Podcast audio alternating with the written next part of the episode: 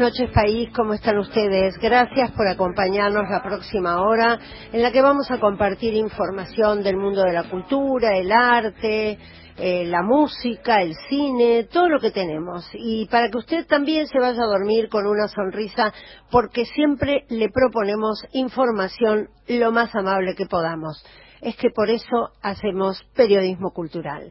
Hoy y siempre empezamos con un tema de actualidad, no podemos soslayar que se ha conmemorado el Día Internacional contra eh, la violencia de género o por la eliminación de la violencia de género. Ha habido una marcha en Buenos Aires, creemos que también las mujeres se han movilizado en otros lados. Eh, no sé si lo ha leído, seguramente sí, o lo ha escuchado en los medios a lo largo del día. Este, esta conmemoración es por tres hermanas que fueron asesinadas durante la dictadura de Trujillo en la República Dominicana Trujillo es el, es el dictador, caudillo también lo fue, de quien eh, Mario Vargallosa escribió La fiesta del chivo, una novela muy recomendable. A mí no me gustan tanto los ensayos de Vargallosa, pero sí sus novelas. Y allí se cuenta un poco eh, cómo fue de cruenta la dictadura de Trujillo. Em, a mí me parece que eh, lo más interesante eh, leyendo la historia de las hermanas Mirabal, que, cuyo asesinato da lugar a esta conmemoración, es que en todas las épocas ha habido mujeres muy valientes, mujeres que sufrieron tortura, que sufrieron muerte por defender una causa o unas ideas. Sin embargo, ahora lo diferente es que se ha formado un colectivo de mujeres que frente a una muerte, a una masacre, reaccionan no sé si alcanza para cambiar completamente la cultura machista, misógina, o lo que pasa en otros países que además del machismo y la misoginia se, suman otros factores que tienen que ver con el crimen organizado. Pero yo creo que de a poco ese cambio cultural se va a ir dando para llegar a la equiparación, en definitiva, de oportunidades entre hombres y mujeres, que es lo que se busca con esta cuarta ola feminista. Hoy estuve en una jornada eh, que organizó la Asociación de Mujeres Juezas de la Argentina y realmente cuando uno escuchaba los datos de las expositoras, sí eh, que mm, hay mucho por cambiar todavía y que da la impresión que el pequeño cambio que se ha hecho quizás llegue a un 5% si es que llega. Una de las disertantes dijo, el feminismo es un movimiento pacifista porque no mata hombres el machismo mata mujeres. A mí me gustaría quedarme con eso y transmitir eso, y que cada vez como movimiento sea más pacifista para mostrar esa gran distancia que existe con el machismo y con la misoginia.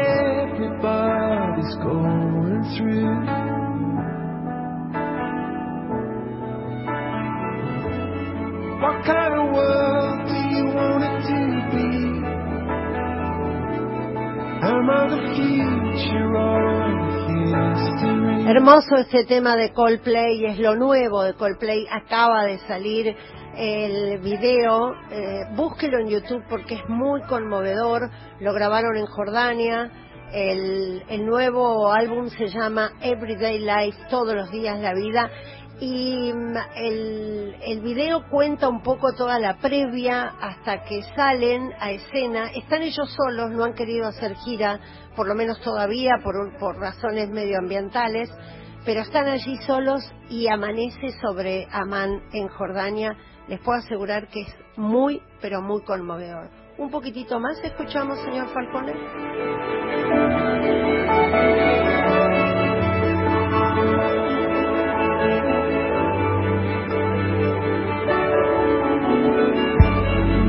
Muchas gracias, Jorge Falcone, el hombre de los controles. Y ahora saludamos a Martín Weber, que nos está acompañando aquí en el piso, es fotógrafo, trabaja hace largo tiempo un proyecto que es muy bonito, se titula Mapa de Sueños Latinoamericanos, acaba de inaugurar una muestra en el Parque de la Memoria y esa muestra va a estar hasta febrero de 2020.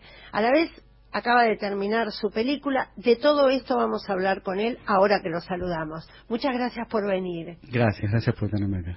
Martín, ¿cómo fue que se te ocurrió comenzar a trabajar este mapa de los sueños latinoamericanos, recorrer países? No siempre habrán sido viajes gratos y no siempre la gente habrá pedido o mostrado sueños gratos, ¿no? Eh, es un proyecto que, que, tiene como distintas etapas, ¿no? Eh, obvio es mucho más fácil cuando uno lo termina encontrar dónde comenzó. Eh, la verdad que comienza mucho antes de las fotos, comienza con discusiones que yo en las que participaba en, en, un secundario al que iba, que era el Buenos Aires, muy cerca de Plaza de Mayo, viviendo justamente los primeros años de traspaso entre dictadura y democracia discutiendo la revolución nicaragüense y un día dándome cuenta que no tenía la menor idea de lo que era, que repetía información que, que, me venía de otros lados y que en definitiva eh, los referentes eh, a nivel imagen eran imágenes hechas en películas o en fotografías hechas por europeos o norteamericanos. Y creo que ahí se sembró una semilla que años más tarde, eh, cuando yo termino como un primer proyecto fotográfico, me pregunto varias cosas. Yo estaba ya estudiando licenciatura en arte, así que ya estaba como con una con un trabajo a nivel teórico, ¿no? Entonces estaba leyendo a Brecht, estaba leyendo a Bartes, este, había varios elementos que, que se empezaban a, mezclar ahí. Y uno es darse cuenta o pensar que, digo, las primeras fotos que yo empezaba a darme cuenta que iban todas con una, con un epígrafe, ¿no? Que te dirigían a, a, de alguna manera, leer la imagen según ese texto. Eh, ahí fue una de las primeras cosas que me planteé, es por qué ese epígrafe no podía estar adentro de la imagen y escrito por las propias personas que eran que eran fotografiadas. Que eran hacer hablar a la foto, ¿no? Claro, hacer hablar a la foto y hoy digo, pasaron muchos años, casi 30 años, este, y la palabra empoderar eh, está muy, de, muy en uso. En ese momento prácticamente no existía ese concepto, pero ahora el que estaba atrás de esto, decir, bueno, cómo devolver poder sobre la representación al sujeto que aparece en la imagen, a ese individuo, cómo construir desde la colaboración y cambiar esta idea de la fotografía que toma, ¿no? La foto son fotografías que, viste, la palabra misma de tomar una foto y esta idea fue de no, de construirla en conjunto, ¿no? En colaboración. Este... ¿Cómo, cómo, ¿Cómo empezaste? ¿Cómo fue que definiste esto? Bueno, quiero que cada fotografiado, cada persona, porque no son personajes, personas reales, escriba en una pizarra un sueño y lo levante. Ahí apareció otro texto que estaba leyendo que era de Bartes, que decía que toda fotografía convertía todo en pasado, ¿no? Entonces yo me preguntaba, bueno, ¿cómo incluir pasado, presente y futuro en una imagen? Y ahí es donde la palabra del sueño, o sea, el concepto del sueño apareció, porque en la medida que yo le preguntaba que alguien pensara en un sueño, eh, le invitaba a pensar en su pasado, en el recorrido que había tenido en su vida hasta ese momento, compartirlo en ese presente y proyectarnos a un futuro posible, ¿no? Eh, al mismo tiempo era esto que por qué Latinoamérica no eran eran esos años donde todavía el movimiento latinoamericanista estaba como muy en boga eh, y un poco plantearnos bueno qué es lo que compartimos no Martí escribe este llamamiento desde Nueva York a, a recuperar esta idea de América desde un exilio de alguna manera. Entonces, empezar a pensar, bueno, ¿es posible qué es lo que tenemos en común y qué es lo que nos separan? Eh, empieza como todas estas ideas a, a juntarse. Eh, y también esto de que la fotografía siempre trabaja sobre la superficie, ¿no? Sobre la apariencia. y, y, yo cito muchas veces esta, esta anécdota que tengo con un gaucho recio que aparece en una foto, eh, que justamente de la apariencia daba que jamás iba a escribir lo que terminó escribiendo, que es que él pedía en su sueño era que su madre viviera 50 años más de los que tiene. Lo cual creo que tiene que ver con todo el proyecto en general. Es como una síntesis tierna, pero que tiene que ver con, con esto de invitar a que nos pongamos realmente en el lugar del otro, o que intentemos por lo menos imaginarnos en ese lugar. Eh, Sin prejuicio, ¿no? no porque claro, lo que uno cree que el otro quiere, ¿no? Porque el prejuicio era, bueno, este gaucho va a pedir, y sin embargo quería que su madre viviera 50 años más. Está muy bueno, ¿eh? Exactamente, y eso de nuevo, si vuelvo a, esa, a, ese disparador de antes, era, bueno, preguntarnos con, con todos estos procesos, ¿no? Mismo, ahora vuelvo a por qué mencioné Brecht antes. Brecht, este dramaturgo alemán que se planteó la idea de incorporar textos y carteles dentro de la escena que la sostenían mismos los actores mm. para jugar con esta idea de distanciamiento e identificación, ¿no? Eh, él quería que uno se identificara con el personaje pero tomara la suficiente distancia como para pensar en el contexto social, político y económico que rodeaba a ese personaje y constituían la circunstancia.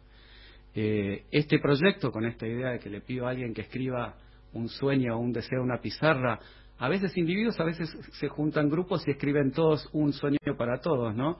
Eh, era esta idea de decir, bueno, invitar a que el espectador se identifique con, con, esas personas, pero que también invitarlos a hacer el mismo, el mismo, este, esta misma dinámica brechtiana, que toman distancia, traten de entender de que por qué a veces hay o pareciera que habría tanta distancia entre la posibilidad de enunciar un sueño y la concreción o posibilidad de realización de ese sueño, ¿no? Y ¿Cuándo te diste cuenta que tenías un mapa de sueños? Porque eso implica una narrativa, implica un hilo que atraviesa las historias, implica reunirlas de alguna manera, ¿no? No necesariamente ordenar, pero sí darles una homogeneidad, por decirlo de alguna manera, aún en su diversidad, porque estuviste en Colombia, en Guatemala, en Brasil, en Cuba, México, son países con problemáticas tan distintas y la gente debe soñar tan diferente y a veces no sueña tan diferente, ¿no? Y bueno, fue ahí donde me planteé, o sea, justamente hacer este recorrido que, que era tratar de llegar a la mayor cantidad de países posibles. Eh, por un tema económico, financiero, yo no, tenía los recursos, fui haciéndolo muy a poquito, empecé con una beca del Fondo Nacional de las Artes, después fui teniendo una beca Guggenheim, becas que me permitieron de, de dentro o fuera del país ir haciendo este, este derrotero o este recorte. De nuevo, así como me parece muy importante, en mi caso por lo menos, señalar que la fotografía es una construcción eh, y es un recorte. Este es uno. La diferencia a otros es que está hecho desde, desde, el punto de vista de la colaboración y basado en algo que me parece muy importante, que es la confianza, ¿no? Eh, pero esos países los empecé a elegir porque, bueno, tenía que ir tratando de destacar algunos que tuvieran alguna trascendencia particular dentro de lo que era esta Latinoamérica que tratábamos de construir entre todos, ¿no? Por ejemplo, ¿qué particularidades? digamos, yo elegía, cuando comienzo con Argentina, que es lo que más cerca tengo, mm. pero después de repente me planteo México, ¿no? Como lo más al norte que tenemos desde el punto de vista en relación a, esta América del Norte y al cambio de cultura y de idioma, pero drástico. Eh, pienso también en el, en el medio a Cuba, pienso a Nicaragua, a Perú por el, el tema de la cultura andina. Voy como encontrando estos países que, o sea, lo ideal hubiera querido hacer todos, pero de alguna manera fui eligiendo algunos que se destacaban. Brasil, por el tema mm. mismo del idioma y la mm. cultura, mm. el tema étnico. ¿Y, ¿Y, qué es lo que priva? ¿La diversidad de sueños o encontraste que hay bastantes coincidencias entre lo que la gente tiene como sueño, como utopía, como anhelo? Mirá, yo creo que hay una diversidad. Es esto, creo que eh, mismo, a ver, un ejemplo claro, Argentina, uno cree que cuando llega a Jujuy ya llegó a Bolivia y haces el, el digamos, haces ese pase entre, entre la frontera de un país al otro y te encontrás con un universo totalmente distinto, aunque te pareció haber llegado mucho tiempo antes. Yo creo que eh, que hay componentes que, que, tienen que ver también con la riqueza que de lo que nos diferencia, pero también como hay mucho, por ejemplo, un sueño que, que es recurrente o que fue de los pocos eh, así que, que yo notaba era el tema de, de, una casa, por ejemplo. Eso fue uno de los mm. pocos que se repetían. También me sorprendió el hecho que no se repitieran tantos. Eh, había otra cosa que sí se distinguía, era el tema que lo familiar por más que no estaba en el sueño mismo, estaba como subyacente en esta expresión del, de un sueño o de un deseo. Había conexiones y mismo en la muestra es una de, los, de las temáticas que lo organizan. Eh, los vínculos. Los vínculos. Eso es interesante destacar, que el trabajo que, que, hicimos, que me propusieron mismo Flor Batiti y el equipo curatorial del, del Parque de la Memoria, fue partir de un libro que se publicó, editado por la Rivier, que ellas tomaron el, este mapa y me propusieron trabajarlo por, por grupos, por temáticas de alguna manera. Eh, y, construirlo de otra manera. Y, es, es, muy interesante ahora recorrer la muestra y tener también como referencia el libro, ¿no? Y ver cómo mm. se relacionan. ¿Y cuántas fotografías son en la muestra que está en el Parque de la Memoria? Mira, es la primera vez que se presentan prácticamente todo el proyecto completo. O sea, este es un proyecto que lleva ya 20 años de realización de las imágenes fotográficas. Suma un video en la muestra que es un video de 10 minutos que tiene que ver con material que extraje de una película que acabo de terminar, eh, que es un documental que dura 100 minutos. Este video ¿Cómo se llama?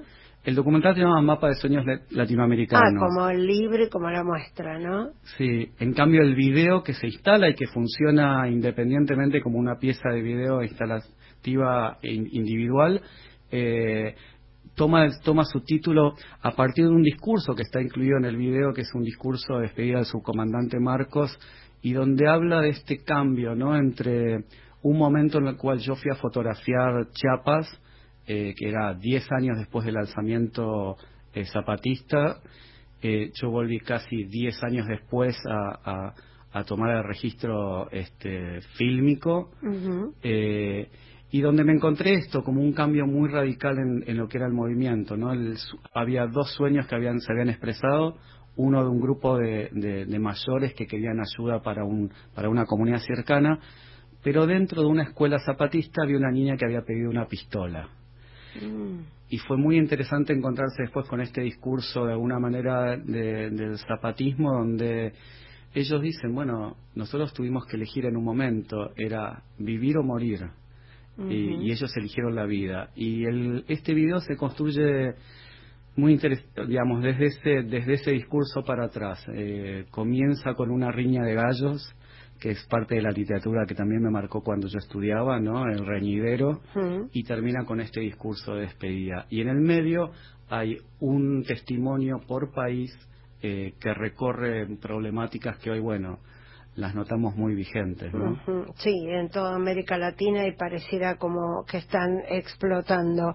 Eh, 110 fotografías que son de qué época? Porque vos volviste tiempo después a los mismos lugares y te encontraste con la misma gente. Imagino que con algunos no, habrán muerto, algunos que te impactaron. Mira, las fotografías eh, que quedan en el proyecto son del 92 hasta el 2013 yo a partir del 2010 empiezo con esta idea de preguntarme, bueno, ¿qué pasó con esas historias? ¿Qué pasó con esas personas? ¿Y qué pasó con esos países? Entonces empiezo muy de a poquito de nuevo. Me lleva casi 10 años, 9 años este, este recorrido de vuelta. ¿Reencontraste a la gente? Sí, sorprendentemente me encontré con la mayoría de la gente. Eh, no, no pude buscar a todos porque de nuevo un tema de, de, presupuestos y lo que iba a entrar en la película pero me encontré con muchos. Eh, hay uno que, que bueno, que es, que es muy fuerte la historia que es la, eh, que, es, que está atrás, que es el sueño que jamás hubiera querido encontrar, que es la tapa del libro, eh, que su sueño era morirse, y que cuando comencé la investigación para la película me, avisaron de que, bueno, de que seis meses después de que yo la había fotografiado le habían conseguido este, este, este deseo, digamos. Y que era un joven de Colombia, ¿no? Era un joven de Colombia, sí, que tenía, digamos, de alguna manera tatuado en el cuerpo todas las heridas de bala, de cuchillo, de navaja, este y que, que fue muy fuerte cuando, o sea, después recordé el momento en que lo habíamos hecho, esto había sido en Medellín, en un barrio al cual cuando regresé me dijeron, bueno, eh, es un barrio complicado hoy, era muchísimo más complicado esos mm. años atrás, eh, y donde este profesor de una escuela eh, me dijo, bueno, tenés que conocer a este chico, ¿no? No viene a la escuela a estudiar, viene por una merienda, eh, y bueno, después de fotografiarlo, bueno, lo primero que me salió fue preguntarle por qué. Em, y él me dijo que estaba acostumbrado a hacer cosas malas. Eh, y cuando le insistí, me dijo, bueno, que si él me hubiera visto en la calle con mi equipo, eh, solo me hubiera intentado quitar el equipo y si me resistía me hubiera apuñalado. Mm, qué fuerte, qué fuerte. Eh, la verdad que sí, que, deben ser fotografías súper conmovedoras. Prometemos ir a ver la muestra porque va a estar hasta febrero de 2020. Martín Weber, eh, fotógrafo, artista, te agradecemos muchísimo la visita. ¿Cuándo se estrena el documental? Mira, estamos, ¿Y dónde? Estamos haciendo, estamos haciendo primero el circuito de festivales por una cuestión de difusión. claro, tiene que ser estreno absoluto en festivales. ¿Y, a cuál vas? Eh, mira, estamos aplicando recién la terminamos recién, así que esperamos estrenarla sin falta el año que viene. Bueno, no perdamos este, contacto porque me encanta la posibilidad de que esto se vea en el mundo también, ¿no? Eh, los latinoamericanos tenemos sueños y, y bueno, no todos son tan tristes como el del joven colombiano al que la vida desgraciadamente se le cumplió. Eh, Martín Weber está en el Parque de la Memoria y la muestra se puede ver eh, de viernes, de, perdón, de lunes a viernes de 10 a 17 horas, sábados, domingos y feriados de 11 a 18. Muchísimas gracias por venir y mucha suerte. ¿eh? Gracias.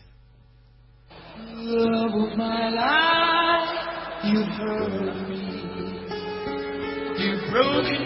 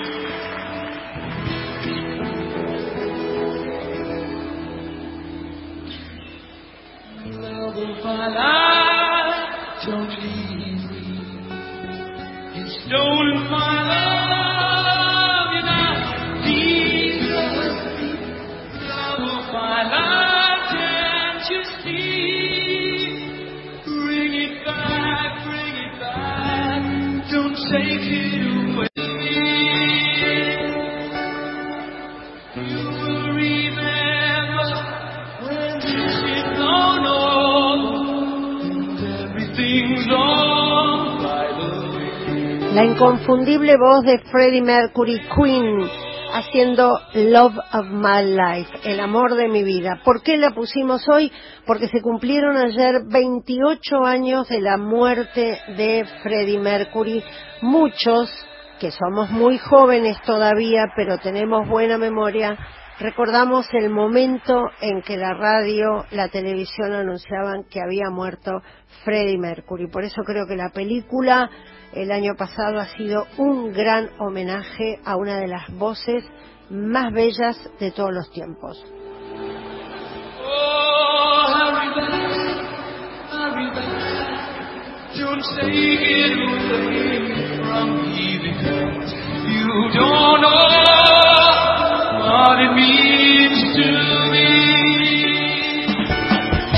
Los imperdibles del calendario cultural.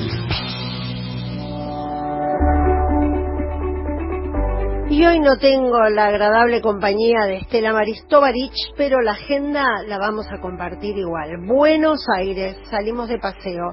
Festival de no ficción basado en hechos reales va a tener lugar a partir de este jueves y hasta el domingo en el CCK. Va a haber más de 60 autores, periodistas nacionales y extranjeros en este encuentro gratuito para pensar y leer las distintas formas de no ficción.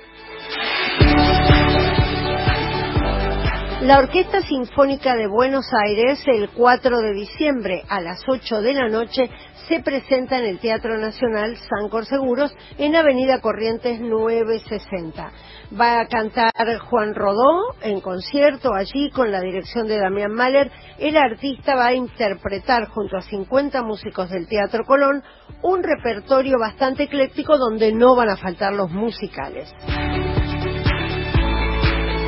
Ernesto Neto, Soplo, el artista brasileño va a tener una muestra a partir de este jueves en el Malva. Es la primera exposición retrospectiva y es uno de los más destacados de la escultura contemporánea.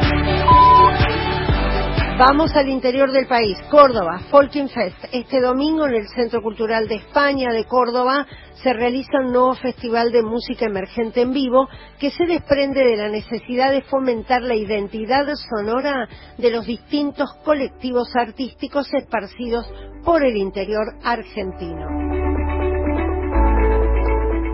Salta, la cultura no duerme. El 12 de diciembre en el Teatro Provincial de Salta, la Orquesta Sinfónica Infantil y Juvenil, la Escuela de Ballet, el Departamento Coral y Vocal, los ballets clásico y folclórico ofrecerán espectáculos gratuitos en el Teatro Provincial.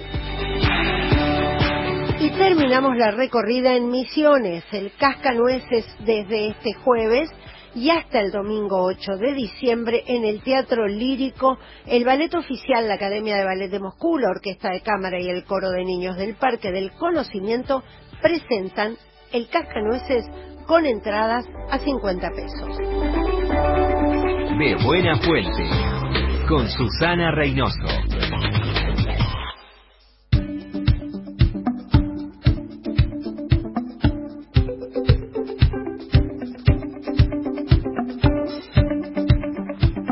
Y estamos ahora con Marcela Casinelli, ella es directora de la Cinemateca Argentina, una trabajadora infatigable por el cine clásico, recorre todo lo que haya que recorrer para restaurar películas, para presentarlas y para que en definitiva este patrimonio, este acervo cultural no se pierda y esté al alcance pero a precios muy accesibles de los espectadores que quieran verla. Ah, en este caso, por ejemplo, vamos a saludarla. Hola Marcela, ¿cómo estás? ¿Qué tal, Susana? Y vamos a hablar de lo que está pasando en la Lugones, porque escuché una cantidad de comentarios, pero muy positivos, porque hay una retrospectiva de los hermanos Marx. Sí, eh, yo adoro a los hermanos Marx. Yo también. Eh, me siento como parte de la familia perdida, ¿no? Este, y creo que en momentos tan difíciles es necesario un poco de humor. Y el humor absurdo de los Marx cae perfectamente con la realidad argentina. Sí, claro. Pega justo. Sí, yo digo que nosotros somos marxistas de la corriente Grucho. Así me defino política y, personalmente. ¿Cuáles son las películas seleccionadas? Mira, vamos a pasar. Eh, en realidad ellos no tienen una gran cantidad de películas. Es verdad. Desde su primera, eh, 1930, hasta Una noche en Casa Blanca, ¿no? Eran personajes increíbles. Yo le recomiendo a tu audiencia, que es además de libros, siempre es muy conocido este, la faceta de, de Groucho como, como autor. Pero el libro de Harpo Marx Harpo habla es absolutamente delirante y delicioso, porque muestra toda la, historia de un periodo en Nueva York, la década del 20, y el traslado de ellos a Hollywood en los inicios. Y realmente era todo un grupo de dementes que por jugar a las cartas buscaban lugares secretos y se perdían, nunca tenían mapas, y realmente eh, es, realmente notable la familia de locos, con un padre que era sastre que no tomaba las medidas, entonces siempre le devolvían los trajes. Pobres, de la pobreza más absoluta, eh, cocinaban y ellos nunca se dieron cuenta que eran pobres ni eran infelices y, su relación con el cine desde los inicios, ¿no? Pareciera como que los excéntricos Tenenbaum estuvieran fundados en esta, en esta historia familiar de los Marx, ¿no? Sí, este, ahora queda bien decir decir que es un homenaje o una inspiración, yo creo que es una fanolisa exactamente. ¿De las, las películas las seleccionaste vos? No, eso es una cantidad de películas que nosotros tenemos. Siempre hemos tenido películas de los hermanos Marx en la Cinemateca. Eh, una noche en la ópera, una noche en Casa Ah, Blanca. Han Ha sido sido inspiración para muchos. ¿eh? totalmente abonados de la Cinemateca. Y te digo, es más, en la Lugones y en el Ya las hemos dado muchísimo. Sopa de Pato es de mis favoritas. Y te cuento que el título que tiene el ciclo, Saludos desde Fridonia, fue eh, se lo puse yo era eh, el título que le había puesto a un correo a Luciano Monteagudo y a Diego Brodersen que estábamos con el tema de, de las copias viéndola. Estas son restauradas en digital pero cuando las revisábamos en 35 milímetros porque las tenemos no entonces yo le pasaba el parte de cómo estaban las películas y le había puesto como título Saludos desde Fridonia. Y a los chicos les encantó y quedó desde ahora en más todos los ciclos de los hermanos Mar son Saludos desde Fridonia. Y la verdad que a veces siento que Argentina es Fridonia y yo confieso que estuve en un congreso en Ljubljana que me sentía que era Fridonia totalmente. Traduzcamos Fridonia eh, al castellano. Y es como si fuera Libertonia. Este, ¿no? este, imagínense, Grucho Marx, este, primer ministro de un país, y el país vecino es Silvania, este, y, y bueno, haciendo cualquier disparate, un absurdo total, y ellos que venían del vodevil, del teatro, este, con los Kaufman, todos perdieron todo el dinero del crack del 29, la, su primer película, este, que se llama Animal Cracket, que acá se le puso como eh, tiene un título como no me acuerdo bien eh, como el, el problema de los Mars no sé ahora no me acuerdo bien. Este pero el título original es Animal Cracket que es un em- como un rejunte de cosas que de pronto no tiene mucha hilación, como si fueran varios sketches de, del teatro, pero ellos eran tan divertidos, pero tan divertidos, que vos pensás que son películas que tienen 80 años Sí, eso te iba a decir. y te reís igual. Ahora, esto es parte de la celebración por los 70 años que acaba de cumplir la Cinemateca, ¿no? Sí, toda la programación de este año, ¿no? Este tratamos, eh, también trajimos otro viejo amigo nuestro que es eh, Mel Brooks, que no tuvimos mucha suerte cuando lo pasamos, que hubo varios problemas, pero lo vamos a pasar en el verano, ¿no? Ah, qué bueno. Este y Talentosísimo, además, ¿no? sí, exacto. Y otro otro personaje de la comedia absurda, sí. eh, disparatada, y todos con un componente similar de familias judías, este, ruso-judías, este, con la comedia musical, con Nueva York. Este, yo creo que, la verdad, en Nueva York los artistas del vodevil le han dado muchísimo al cine. Eh, Marcela, ¿qué significa para la Cinemateca cumplir siete décadas de existencia? una especie de milagro, porque a una institución independiente, autónoma, autárquica y si querés, utópica, eh, para la Argentina yo creo que 70 son 700 para cualquier país normal, ¿no? Porque además a nosotros nos ha pasado de todo. Decime qué rubro y nos ha pasado. Este, pero es la perseverancia y yo creo que eh, lo nuestro está puesto en el amor, ¿no? Eso Este, te iba a decir. y qué es lo que te motiva, porque no acá negocio ninguno, eh, todos vivimos para la cinemateca, nunca nadie vivió de la cinemateca Mm. y, y creo que eso se transmite, ¿no? Que la gente lo siente, no solo este, en la Lugones, los 20 años que estuvimos en el ya, el cariño que sigue sintiendo la gente de, de la hebraica por la cinemateca, los recuerdos de esos ciclos, San Isidro, eh, terminamos de hacer el festival número 12 de cine y música. Precioso. Sí, un festival precioso. Es un clásico ya el San Isidro, Sí, ¿no? Es un festival hermoso, al aire libre, eh, cine mudo, con música en vivo, con músicos consagrados, que, que no es la versión original o tradicional que la gente puede tener de un pianista, sino que son cosas mm, bastante jugadas que, que, que se piensan especialmente para cada ocasión, o el vicecine, y esos son gratuitos, siempre con unas entradas muy, muy, Muy accesibles. accesibles, sí. Vos pensás que la Cinemateca cumplió 70 años, pero viene de primero de una audición de radio de Roland, de gente de cine, de una audición en Radio El Mundo y de un cineclub desde, o sea, esta misma institución desde el año 42 que hace cine. eh, es como cinemateca funcionando la más antigua de Latinoamérica. Y testigo de distintas épocas de la Argentina, ¿no? Porque yo imagino que debes tener una cantidad de anécdotas, por ejemplo, cuando determinadas películas no podían entrar, porque había censura, porque ¿cómo se hacía? Cuando vivía tu marido, por ejemplo? ¿Cómo no, las, las cosas que se han hecho por el cine, que hemos hecho todos en distintos momentos, locura que yo he hecho también, ¿no? Este, por las pel- es que estoy segura que las seguiré haciendo. Eh, yo cuando tomé conciencia de, de una conversación totalmente absurda y banal, si querés, ¿no? Hablando de Montevideo, sí, ¿no? Porque viajábamos, el vapor de la carrera. Eso te contaba Guillermo Claro, Jurado, ¿no? con camarote. Pero, ¿qué- ¿cómo un camarote? Guillermo, pero si de Montevideo a Buenos Aires o de Colonia son dos horas, tres horas.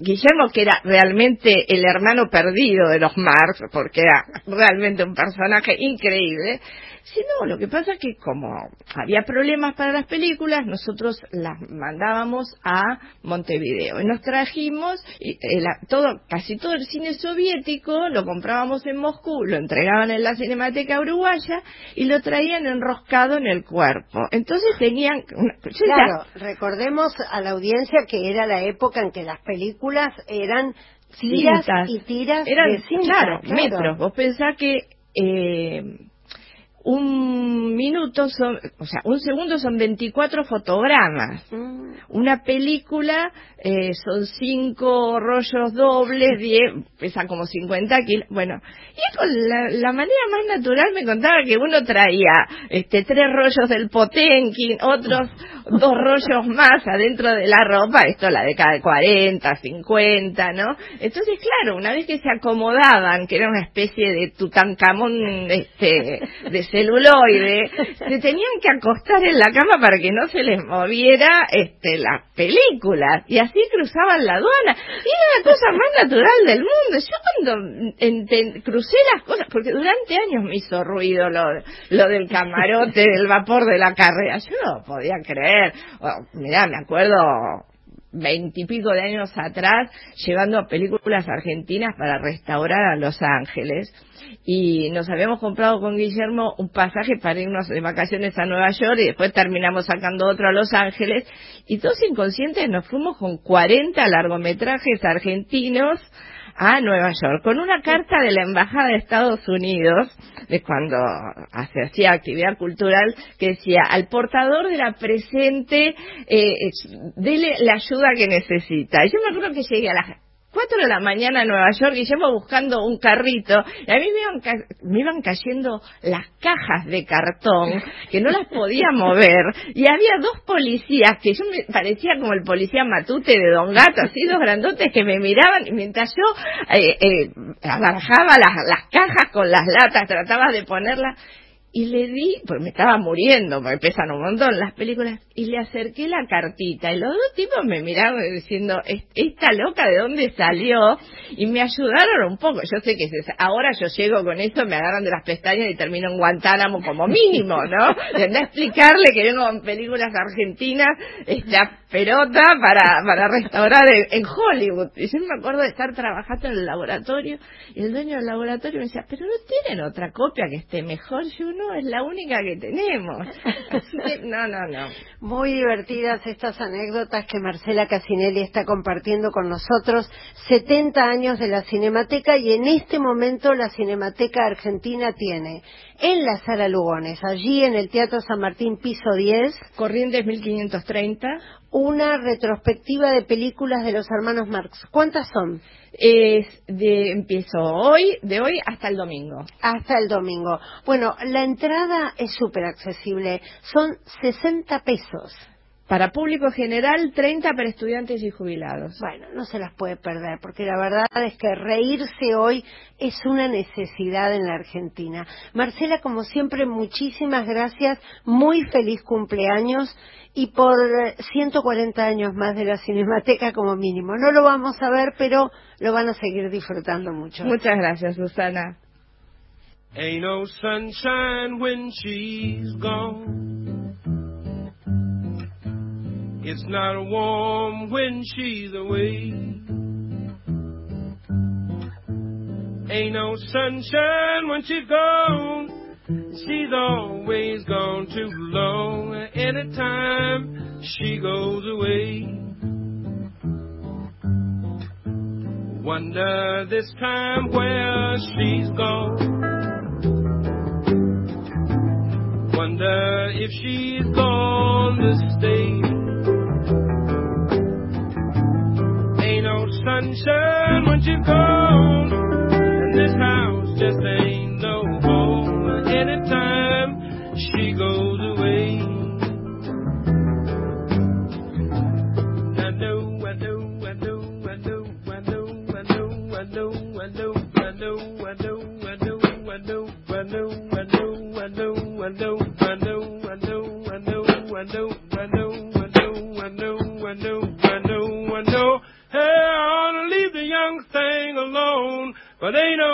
sunshine when she's gone. Ain't no sunshine when she's gone. Qué temazo, ¿no? Hay no sunshine, no hay sol, eh, sería la traducción, es un poco un slang en inglés. Y si ustedes deben recordarlo, es de la película Notting Hill, ¿no? Cuando él va caminando, el personaje de Hugh Grant, y van cambiando las estaciones. Vamos a tener hoy eh, una recomendación de libros, así que vamos con esa cortina que nos presenta la sección y enseguida les cuento de qué se trata. La brújula literaria. Patrick Modiano, que ganó el premio Nobel hace ya un par de años, ha escrito siempre sobre la Segunda Guerra Mundial o con ese, eh, esa escenografía de la Segunda Guerra Mundial. Es uno de los escritores franceses que mejor retrata una época y unos personajes, porque Francia ha tenido una actitud muy ambigua, un comportamiento muy ambiguo en relación con el nazismo, la ocupación de París y de, y de parte del país. En este caso, eh, lo que tenemos para compartir es Joyita, es una historia que en apariencia no tiene nada que ver con la Segunda Guerra Mundial. Es la historia de una mujer muy joven, muy sola, que cree encontrar un día en una estación del metro a su madre a su madre que supuestamente murió en Marruecos hace eh, ya unos años. Ella mm, vivió con distintas familias, mm, bastante turbias las relaciones que la madre sostenía en su vida, había querido ser famosa, le había salido muy mal, pero hay un momento en que a uno dentro de la lectura le va cayendo la ficha de por qué esos personajes tuvieron comportamientos tan extraños en situaciones tan aparentemente normales. Y es ahí donde aparece la sombra de la Segunda Guerra, ¿no? El papel de la madre, que quizás fue colaboracionista, que por esa razón tuvo que huir a Marruecos, que a lo mejor volvió, porque a lo largo del libro nunca se descifra si esa mujer del, del abrigo amarillo que ella encuentra, que sigue, que trata de ubicar donde vive, que mm, la lleva a plantearse si vale la pena entrar en conversación con ella para recuperar ese vínculo del pasado o no, pero a través de toda esa historia que la tortura va conociendo nueva gente que sí la ayuda a sostener el presente. Me gustó mucho la novela, no es de las novelas de Patrick Modiano que más me ha gustado, pero creo que es muy recomendable y es de una lectura muy accesible y muy rápida. Este es el título que compartimos hoy.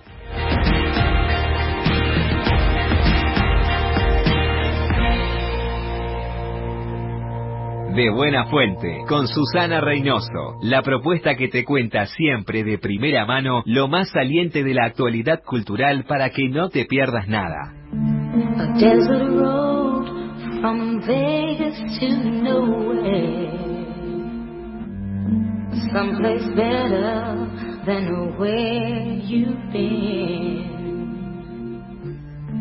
A coffee machine that needs some fixing.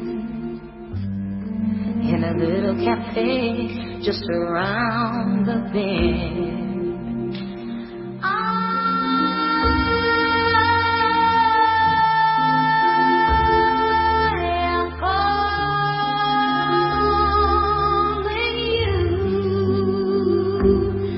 You hear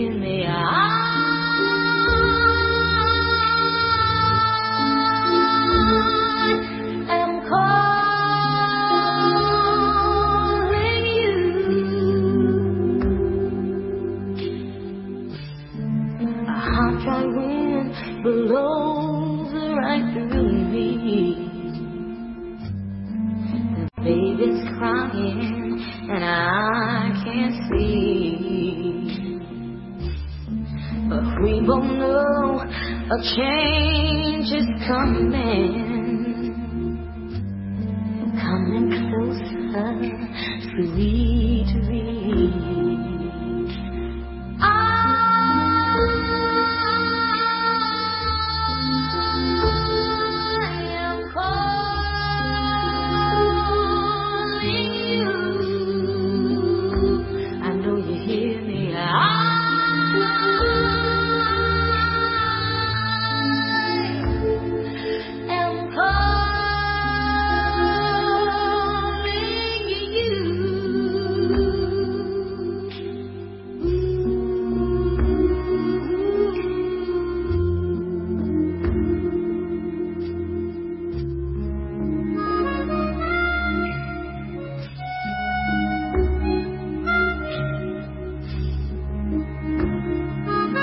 Este tema se llama Llamándote, Giveta Stili, seguramente la recuerda. Ay, yo dónde escuché este tema. Es de la película Bagdad Café.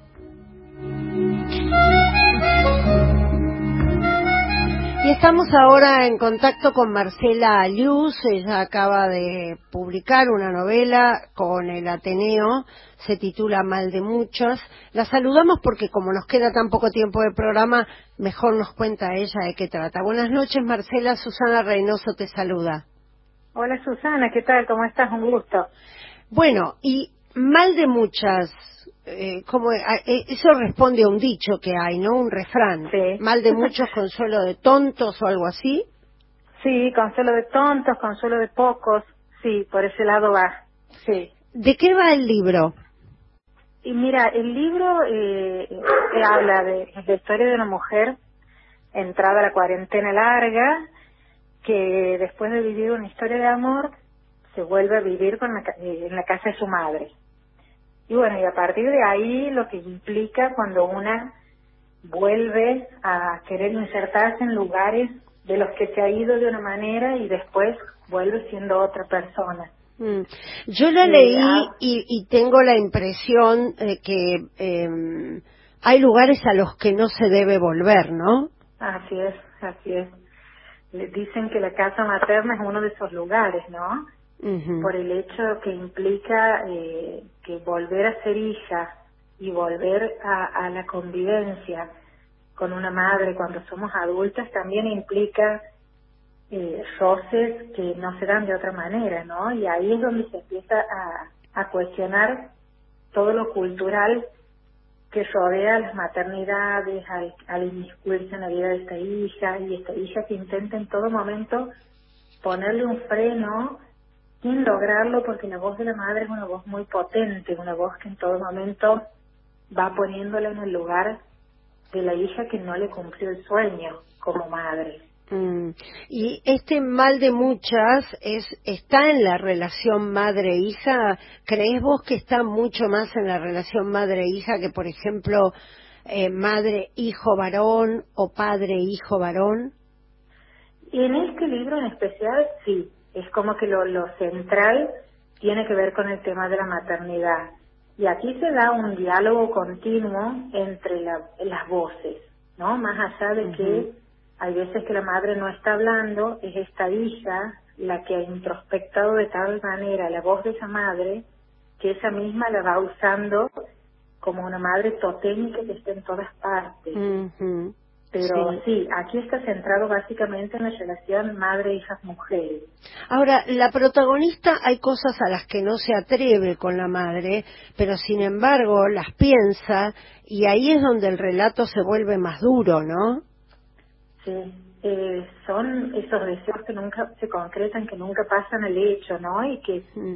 y que por ahí nos sostiene esto de, de, de poder también expresar en voz alta o de decirlo a través de la escritura, eh, le deseo la muerte, ¿m? que Sí. dicho en determinado contexto es también una metáfora que nos que nos posibilita plantearnos tal vez no la muerte física o, o la muerte como un homicidio, sino la muerte como empezar a matar esa voz que tanto daño hace a veces Mm. y que nos sigue situando en el lugar de esa hija que, que no es lo que la madre soñaba o esperaba. Ujú, que no hace más que aumentar en la hija la frustración de no haber podido cumplir el sueño que la madre soñó para ella, ¿no? Totalmente, es en todo momento Margarita intenta buscar su propia voz y salirse de la voz de la madre. Hay veces que lo encuentra, hay veces que no, hay veces que se vuelve a plantear esto de y si, ten- si a lo mejor mi madre tiene razón y es una, una brecha cultural en la que muy muy presente en este Mm. momento, no Mm. muy actual en esto de madres de determinada década y en ellas que están en Mm. esa bisagra entre el feminismo, lo atávico, lo cultural. A Entonces, eso hay- iba, te iba a meter Sí. en ese brete. ¿Cómo encaja esta historia que vos contás dentro de este feminismo donde la mujer quiere hacerse cargo de su vida, de sus libertades, eh, tomar responsabilidades sin que nadie le indique qué responsabilidades tomar y cómo llevarlas adelante? Sí, y aquí se plantea el feminismo como una manera más amable de vivir. Y, y, y se toma mucho eh, el tema de eh, la maternidad también como algo cultural que venía impuesto por el solo hecho de ser mujer y por aquella también refranes o aquellos dichos antiguos de que una se realizaba como mujer siendo madre. Bueno, Margarita pone en jaque estas cosas planteando que ella no quiere tener hijos, de hecho no los tiene, pero sí le siguen molestando eh, las preguntas, eh, lo social, cuando, cuando le dicen, bueno, por lo menos hubieras tenido un hijo. Claro, la O- interpelación social, ¿no? Exacto, es, es ahí en donde empieza este juego de decir un hijo para qué, para cumplir, porque ella misma se señala a ella como que no tiene capacidad ni deseo por sobre Mm. todas las cosas, ¿no? Mm. Que pasa mucho por el tema del respeto al deseo y, a, y, a la- y, a lo- y al hecho de ser mujer sin necesidad de ser madre. Bien. Marcela, eh, te deseamos muchísima suerte con la novela Mal de Muchas, publicada por el Ateneo, y la verdad es que, bueno, recomendable para todas las que tengan o no tengan problemas con sus madres. Muchísimas gracias por este contacto Bueno. con el programa, ¿eh? Muchas gracias a vos. Mando un beso grande. Gracias.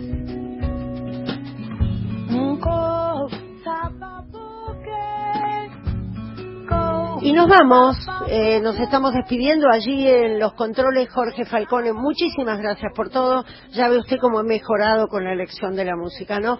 En la producción general Vale Presa y quien les habla Susana Reynoso. Hasta el próximo lunes. Que tengan ustedes una muy buena semana.